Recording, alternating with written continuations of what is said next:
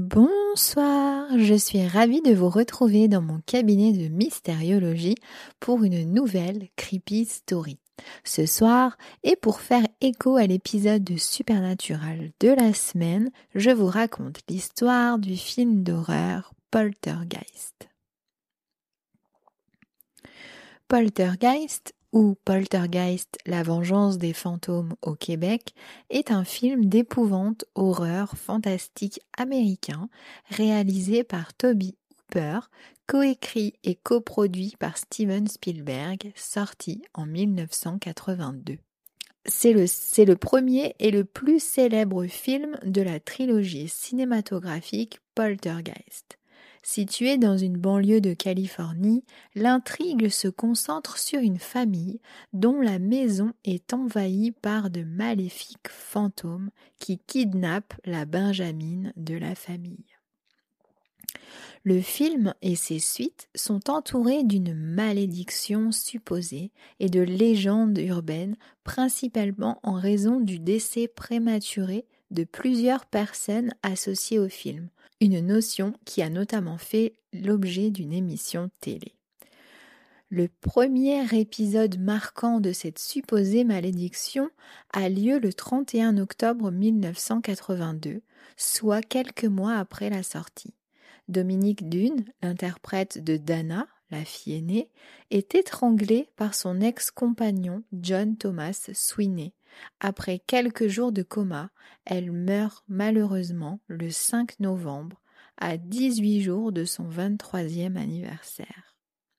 En 1985, peu après la fin du tournage du deuxième film, Julian Beck, qui incarne le révérend Henry Kane, meurt d'un cancer peu avant le tournage du troisième film, Will Sampson, authentique sorcier indien des Creeks, meurt après une opération.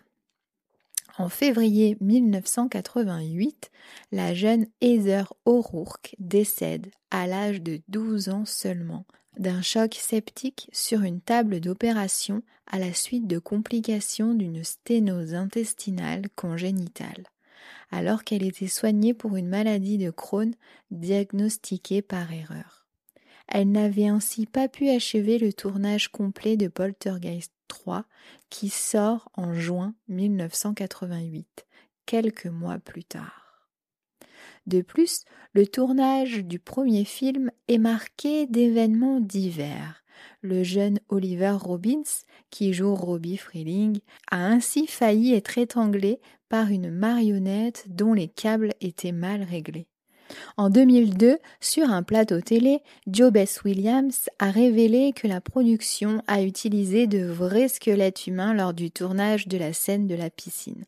Beaucoup sur le plateau ont été choqués à l'époque, tandis que d'autres ont cru que ce fait aurait pu être la cause de la fameuse malédiction qui a plané sur la saga. Craig Reardon, un artiste en effets spéciaux qui a travaillé sur le film, a commenté à l'époque qu'il était beaucoup moins cher d'acheter de vrais squelettes que des squelettes en plastique, ceci impliquant un travail de décoration supplémentaire. Quant à Beth Williams, elle n'avait pas peur de squelettes, mais elle était nerveuse du fait de travailler dans l'eau tout en étant cernée par, des projecteurs autour de la fosse. Spielberg l'a réconfortée en se mettant dans l'eau durant le tournage de ces scènes, affirmant que si une lumière tombait dans la piscine, ils seraient tous deux tués. Mais alors, un film culte pour les passionnés d'horreur, mais connaissez-vous l'histoire?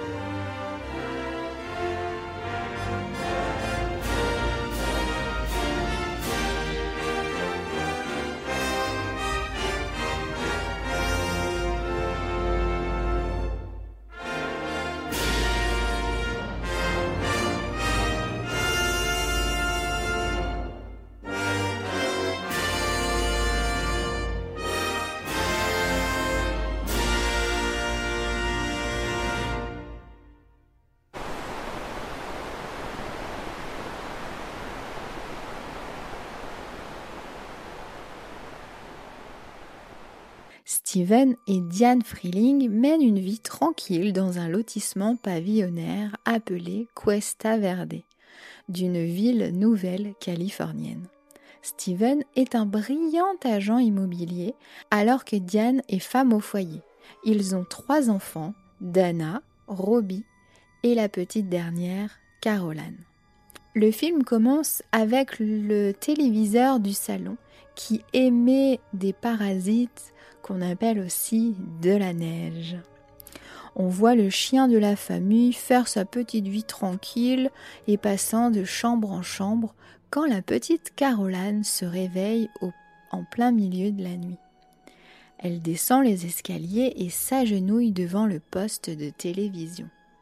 Elle commence à lui parler. Bonjour. Bonjour. Parlez plus fort. Je ne vous entends pas. Ce qui réveille alors toute sa famille et qui se précipite au salon interloqué. La petite a l'air de répondre à des questions. Le lendemain, le père de famille reçoit au salon ses amis pour regarder un match de baseball quand la télévision se met alors à changer de chaîne toute seule. Pas d'inquiétude, c'est juste le voisin qui a la même télécommande et peut alors changer les chaînes du poste de télévision de ses voisins. Et oui, c'était il y a 40 ans quand même. La mère de famille, quant à elle, fait du rangement quand elle s'aperçoit que le canari de la famille est mort. Elle s'apprête à le jeter dans les toilettes quand elle est surprise par Caroline choquée. Toutes deux procèdent alors à l'enterrement de Titi le canari en bonne et due forme dans une très jolie boîte en carton. Caroline est en pleurs, mais réclame désormais un poisson rouge. Le soir venu, Robbie est assez inquiet de l'orage qui se prépare. Caroline, quant à elle, nourrit un peu trop ses nouveaux petits poissons rouges. Cette dernière ne veut pas dormir dans le noir complet. Sa mère allume donc le placard de la chambre et va se coucher à son tour. Dans leur chambre, les parents discutent, la mère d'une de ses bêtises d'enfant, de la future piscine en fumant des clopes ou des pétards, on ne sait pas vraiment, et en déconnant. Robbie, lui, est un peu en angoisse devant son clown qui lui fait face et des ombres dans sa chambre. Il rejoint ses parents et son père le reconduit dans son lit il lui avoue qu'il n'aime pas vraiment les grandes branches de l'arbre à côté de sa fenêtre. Il sent qu'il le regarde, n'est pas à l'aise avec ça. Son père le rassure comme il peut. Embrasse Caroline, va dire bonne nuit à Dana, l'aînée, et va se coucher. L'orage gronde tellement et les éclairs sont si effrayants les deux finissent par dormir dans le lit de leurs parents. Plus tard dans la nuit, sur la télé, qui était encore en route, la neige apparaît à la fin des programmes de la soirée. Caroline se lève, se fixe devant le téléviseur quand soudain une apparition se dégage de l'écran de télévision et disparaît dans le mur, créant un violent tremblement de terre au sein de la maison, avant que Caroline annonce ils sont ici. Le lendemain, la vie suit son cours. Le père est au téléphone et raconte le tremblement de terre qu'ils sont apparemment les seuls du quartier à avoir ressenti. Les travaux de la piscine commencent, les enfants prennent leur petit déjeuner, mais la mère demande à Caroline ce qu'elle a voulu dire par Ils sont ici. Elle répond Bah, les gens de la télévision Puis elle sort de table et regarde la télé. Mais pas une chaîne normale, la neige. Elle est comme hypnotisée sa mère lui dit que ce n'est pas bon et qu'elle va s'abîmer les yeux. Des événements étranges commencent à se produire comme les verres et les ustensiles qui se brisent ou qui se plient spontanément, les meubles qui se déplacent tout seuls. Edmond, le chien de la famille, aboie, Queen et ramène même son jouet devant la marque la chose a fait dans le mur la nuit dernière. Le phénomène semble assez bénin au premier abord, mais s'intensifie rapidement. La mère commence à être effrayée et demande à Caroline si c'est les gens de la télévision. Celle-ci lui répond par l'affirmative. Elle lui demande alors si elle les voit. Elle répond par la négative. Caroline demande à son tour à sa maman si elle, elle les voit. La mère lui répond que non. Quand son mari rentre le soir, elle lui montre que les chaises bougent toutes seules, et même les humains. Tu vas voir, essaye, ressent juste un chatouillement au niveau du ventre. Ils vont demander à leur voisin s'il n'a pas vu des choses bizarres ces derniers temps, comme des meubles ou de la vaisselle qui bougent tout seuls. Celui-ci leur jette un de ses regards, il les prend littéralement pour des cinglés. Pendant ce court moment, les deux parents se font alors dévorer par les moustiques, alors que leur voisin n'en voit jamais un seul dans son jardin. Pour Diane, la maman, ces phénomènes, c'est rien de mal, seulement un autre côté de la nature que l'on ne comprend pas. Son mari lui répond que désormais plus personne n'ira dans la cuisine tant qu'il ne comprend pas ce qu'il s'y passe. Pendant ce temps, les enfants sont couchés et le gros arbre du jardin s'anime et s'empare de Robbie à travers la fenêtre de sa chambre. Tandis que Diane et Steven sauvent Robbie qui est en train de se faire engloutir par le tronc de l'arbre au beau milieu de la tempête, Caroline est aspirée par une entité dans sa garde-robe avec l'entièreté de sa chambre. L'arbre lâche enfin Robbie et se fait aspirer par une tornade. Les Freeling vident le placard à toute vitesse à la recherche de la jeune Caroline, qui n'y est pas. Ils la cherchent dans toute la maison affolée et fouillent même toute la boue de la piscine en construction ils se rendent compte qu'elle a été enlevée quand ils entendent sa voix émanant du poste de télévision. Effrayé et fatigué, Steven prend contact avec un groupe de parapsychologues de l'Université de Californie. Les docteurs Lesh, Ryan et Marty viennent chez les Freeling pour enquêter.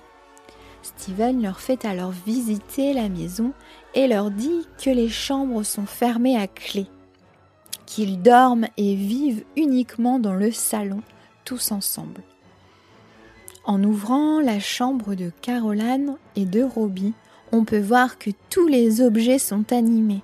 Ils tournent, ils volent, de l'air se dégage et l'on entend des voix émanant du placard. Ils sont choqués et ont l'air de n'avoir jamais vu pareil phénomène auparavant. En effet, un des docteurs avoue à Steven qu'ils ont déjà vu des choses extraordinaires, comme une petite voiture en jouet se déplacer de quelques mètres en, sept heures de temps. Steven est alors interloqué. Ah oui, sept heures de temps et pourquoi faire? Les parapsychologues expliquent qu'il peut s'agir d'un esprit frappeur ou poltergeist au lieu du classique revenant des maisons hantées. Mais alors, quelle est la différence? L'esprit frappeur est relié à un individu, le revenant semble s'attacher à un lieu. L'esprit frappeur ne se manifeste pas plus de deux ou trois mois, alors qu'une maison peut être hantée pendant plusieurs années. Pour Diane, il faut donc faire au plus vite car sa fille est là, quelque part dans cette maison. Il faut donc la retrouver au plus vite. Tout le monde s'installe au salon devant le poste de télévision sur la chaîne avec de la neige. Diane appelle sa fille. Elle lui demande de dire bonjour à son papa. Ce qu'elle fait via la télévision, sous les regards médusés des parapsychologues. Le chien a l'air de voir et de sentir les esprits. Caroline demande à sa maman où elle est. Sa mère lui demande si elle peut revenir à la maison, si elle les voit. Maman, je peux pas te trouver, je ne peux pas. J'ai peur de la lumière, maman. La parapsychologue, le docteur Lèche, dit à Diane de dire à Caroline de ne pas s'approcher de la lumière. Elle peut être dangereuse. Une énorme lumière apparaît sur le plafond au salon, laissant s'échapper des bijoux inconnus. Caroline dit qu'il y a quelqu'un ici. Au secours, maman. Il m'attrape. Maman. Maman. Tout d'un coup, un vent frais passe au travers de Diane, qui dit que c'est Caroline qui vient de passer à travers elle. Elle en est sûre, elle l'a ressenti et peut même sentir son odeur. Tout d'un coup, un bruit énorme et une explosion s'ensuivent, couchant tout le monde sur le sol. On n'entend plus Caroline. Le docteur Lèche demande à Diane l'endroit exact où se trouvait Caroline quand elle a disparu. Dans le placard de sa chambre. Steven avertit le docteur Lèche qu'ils ne la laisseront pas entrer, mais elle veut essayer tout de même. Tout d'un coup, un des autres parapsies, le docteur Marty, descend à toute vitesse. Il était justement dans la chambre des enfants où il a subi de très nombreuses morsures. Steven demande à Diane de partir loin avec les enfants, mais elle refuse de partir d'ici sans Caroline. Les trois docteurs font une petite réunion pendant que tout le monde dort pour parler de leurs observations ils sont en présence de phénomènes scientifiques tout à fait observables qui vont beaucoup plus loin de tout ce qu'ils ont pu observer jusqu'à maintenant. Le docteur Lesch se confie à Diane. Elle est en fait psychologue de profession et passe le plus clair de son temps à étudier des phénomènes paranormaux, car la psychologie ne s'apprend pas à la faculté. Elle est terrifiée face à ces choses qu'on ne peut pas comprendre.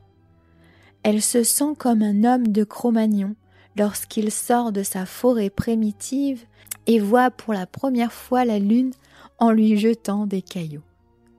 Robbie demande alors Mais si je me fais tuer, j'irai habiter dans la télé comme ma sœur Sa mère lui dit que sa sœur n'est pas morte. Il propose alors de l'attacher à une corde et d'aller chercher sa sœur lui-même et après de partir habiter ailleurs. Le docteur Lèche explique le concept de mort à Robbie, du ciel et de cette fameuse lumière qui, lorsque tu y entres, tu en fais partie pour toujours, mais que certains esprits refusent d'y entrer. Ils sont alors condamnés à errer parmi nous et en souffrent beaucoup. Certains ont besoin de quelqu'un pour les guider, c'est comme à l'école. Certains sont gentils et d'autres sont méchants.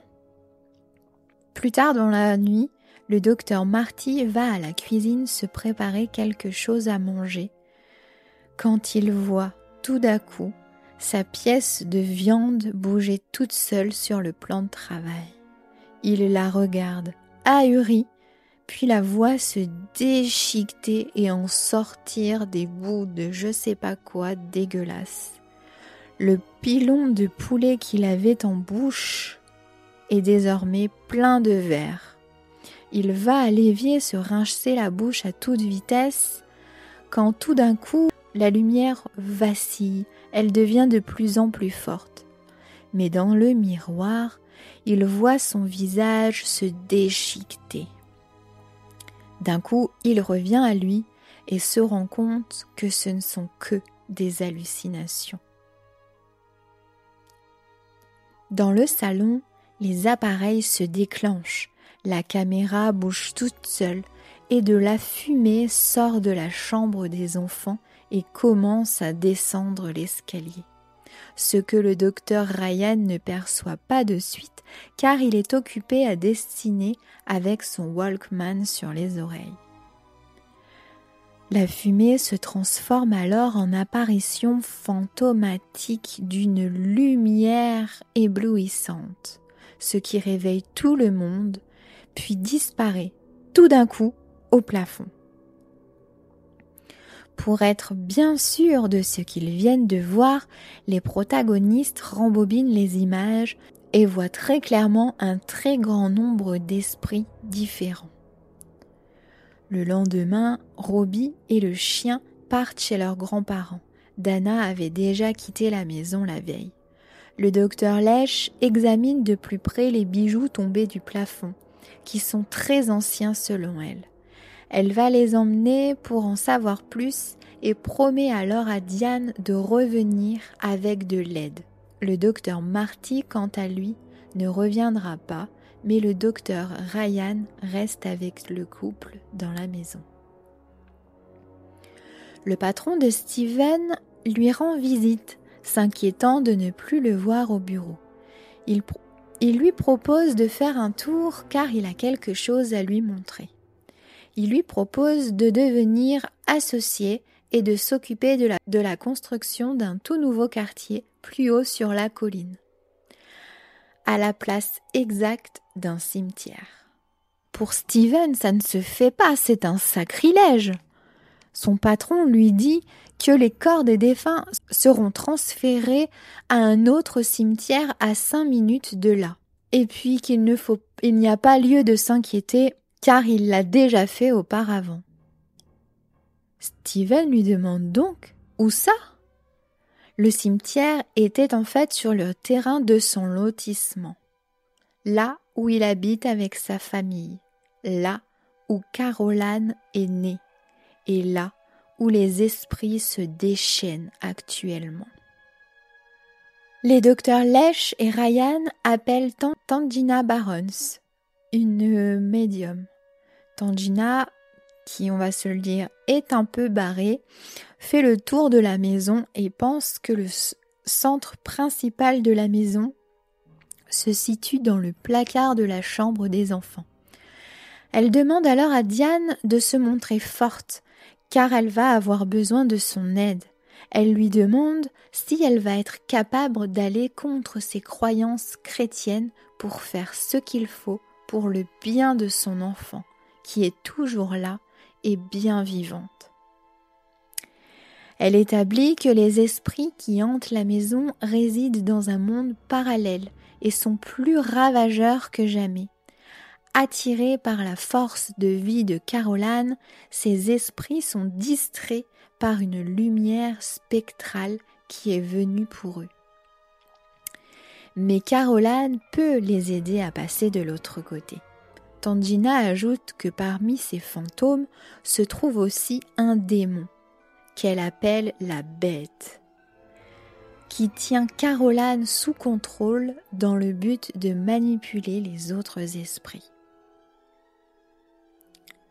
Le groupe détecte que l'entrée vers l'autre dimension se fait par le biais du placard de la chambre des enfants et que la sortie est située au travers du plafond du salon la médium demande aux parents de crier sur Caroline pour qu'elle s'éloigne de la bête, de faire ce qu'il faut pour qu'elle s'en éloigne, de la menacer de lui mettre une fessée, puis après leur répondre.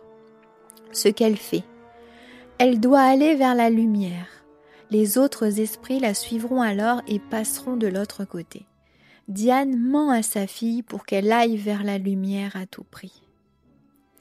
La médium envoie des balles dans le placard qui atterrissent bel et bien dans le salon via le plafond, comme prévu. Caroline doit à présent s'éloigner de la lumière. Steven lance une corde dans le placard, l'autre partie atterrit dans le salon. Il faut tendre la corde de toute leur force. Diane traverse l'entrée attachée par la corde qui relie alors les deux portails. Pendant ce temps, la médium fait passer les esprits dans la lumière et, Steven s'inquiète. Comment ils vont bien pouvoir savoir que ça a marché et que sa femme a réussi? On voit alors les esprits sous la forme de boules lumineuses sortir un par un du placard pour aller vers la médium. Steven tire sur la corde en appelant sa femme de toutes ses forces quand la tête d'un démon en sort. Une explosion a lieu, Diane et Caroline tombent toutes deux sur le plancher du salon, inconscientes mais vivantes recouverte d'une étrange substance rouge et gluante similaire à du sang. La médium crie alors qu'il faut vite les mettre dans l'eau du bain. Elles reprennent alors leurs esprits. Tangina proclame alors que la maison est maintenant assainie. Peu après, les Freeling se préparent à déménager, à contre-cœur, mais plus unis que jamais. Caroline ne semble pas vraiment se souvenir de quoi que ce soit. Au cours de leur dernière nuit dans la maison, Steven assiste à une réunion avec son patron et Dana va à un rendez-vous chez des amis, laissant Diane, Robbie et Caroline seuls à la maison. Robbie et Caroline se chamaillent, ce qui rassure Diane, qui est très heureuse de les entendre à nouveau.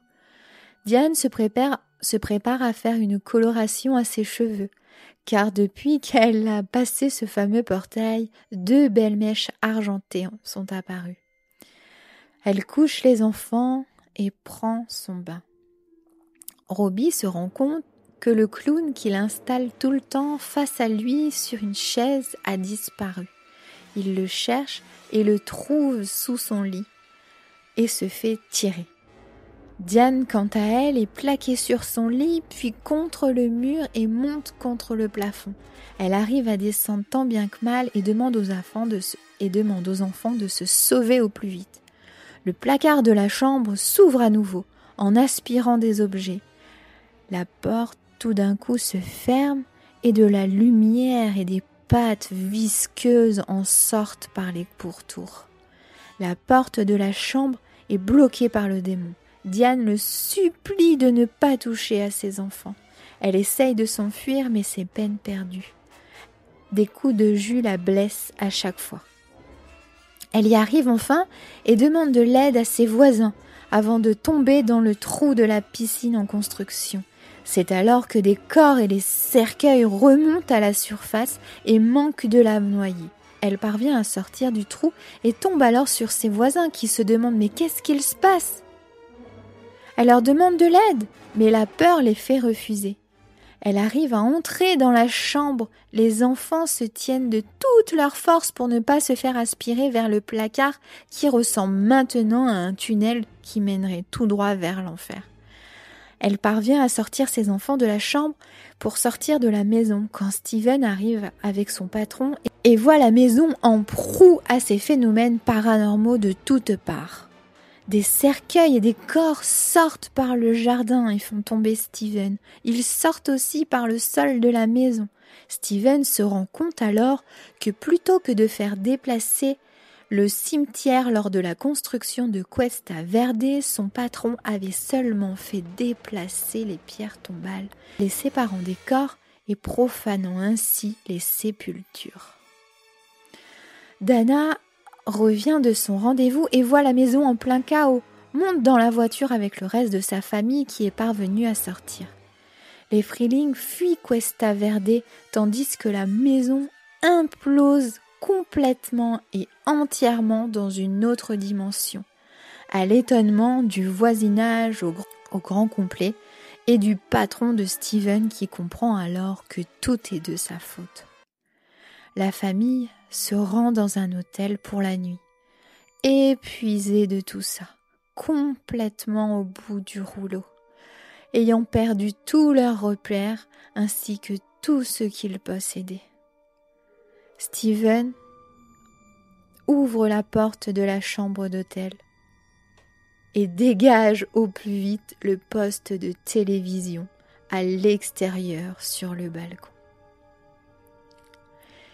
Et voilà, on arrive à la fin de cet épisode. J'espère qu'il vous aura plu. Euh, c'était la première fois que je visionnais ce film pour ma part et j'ai adoré. J'ai pas vu passer les deux heures. j'ai trouvé le film l'histoire, elle était hyper bien ficelée, hyper bien construite. Et euh, le film a 42 ans, donc euh, je m'attendais un petit peu à, des effets spéciaux un petit peu pétés ou quoi. Mais je trouve qu'ils ont hyper bien vieilli. L'image est restée super jolie. Et euh, ça, a été un plaisir pour moi de regarder ce film et puis de, vous faire euh, le résumé euh, détaillé. Euh, un film culte, mais qui est vraiment cool, parce que parfois, hein, on les connaît, des fois il y en a des cultes, mais ils sont un peu à chier. Mais alors là, à revoir, j'ai pleuré, j'ai eu la chair de poule, notamment quand la maman, elle appelle son bébé comme ça, réponds-moi, réponds-moi. Oh, Et ouais, non, super film. Super film. Donc, euh, eh bien, je vous dis à bientôt, en tout cas, pour une prochaine Creepy Story. Bye bye